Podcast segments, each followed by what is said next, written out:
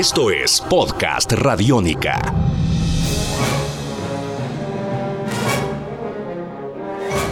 Hoy, en Días de Radio, tenemos que hablar de los siete momentos musicales más memorables de la trilogía de Back to the Future. Para los fanáticos de Volver al Futuro, el 21 de octubre de 2015 es una fecha muy importante, pues es el día en que Marty McFly viajó junto a Jennifer, su novia, para salvar a sus hijos de prisión, todo bajo el consejo y supervisión del Doc Brown. La película nos muestra un futuro que nunca llegó. Los coches no vuelan, no hay patinetas que se deslicen por el aire, ni la ropa se ajusta al cuerpo, ni se seca sola, por nombrar algunas de las predicciones fallidas de Robert Zemeckis y Bob Gale, los guionistas de la historia. Igual queremos celebrar esta fecha y les vamos a mostrar algunos de los mejores momentos musicales de este impresionante viaje en el tiempo.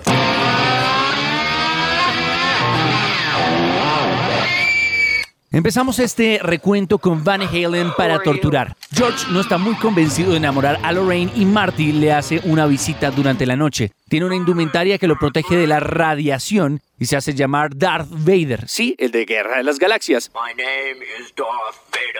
Y lleva un Walkman con una cinta de Van Halen con cuya música tortura a su futuro padre.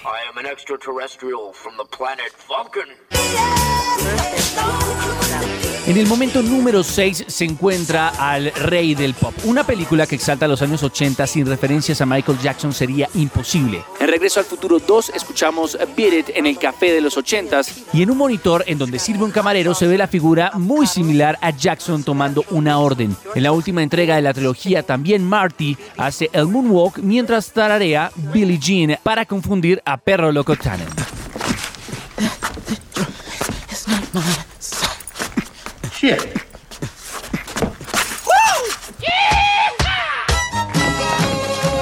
El momento número 5 involucra a CC Top que se pasa al country. En el viejo oeste, una banda de música campirana toca mientras Clara y el Doc bailan. La canción se llama Double Back y fue lanzada por CC Top en 1990. El grupo hizo una versión country y apareció en la película con un look muy vaquero.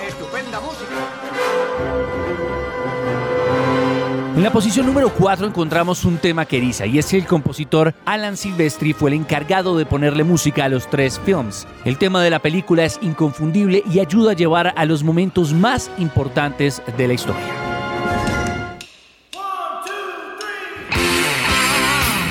Como tercera posición tenemos claramente a Huey Lewis, quien rechaza su propia canción. En la primera entrega de Back to the Future, Marty se presenta con su banda en las audiciones de la escuela para tocar en el baile. El grupo solo logra tocar algunas notas de The Power of Love antes de que un profesor los interrumpa, alegando que la música es muy fuerte. Lo gracioso, el maestro es interpretado por Huey Lewis, el cantante de Huey Lewis and the News. La canción suena otras cinco veces durante la película y la banda también colaboró con el tema Back in Time.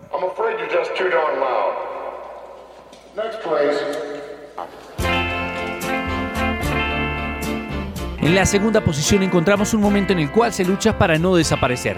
¿Cómo arreglar el enredo provocado por la aparición de Martin en el pasado? Pues propiciando el primer beso de sus padres durante el baile del encanto bajo el océano. Marty toca Earth Angel en el escenario y aunque se le escapan algunas notas porque está desapareciendo, George y Lorraine se besan y todo se soluciona. Right, guys, uh, listen to this blues riff and B. Watch me for the changes and try and keep up, okay? Y finalmente, hablemos de una viejita o una oldie. El número uno en nuestra posición es que antes de viajar de vuelta al futuro, Marty toca Johnny B. Good durante el baile. La presenta como una oldie, como una viejita o como un clásico, y se emociona de tal manera que imita a Eddie Van Halen, Pete Townshend, Angus Young y al propio Chuck Berry, autor de la canción. Una de las cosas más interesantes es que los autores de la película hacen ver que Chuck le robó la canción a Marty cuando su primo Marvin Berry, uno de los miembros de la banda que estaba en el escenario, lo llama para mostrarle el nuevo sonido.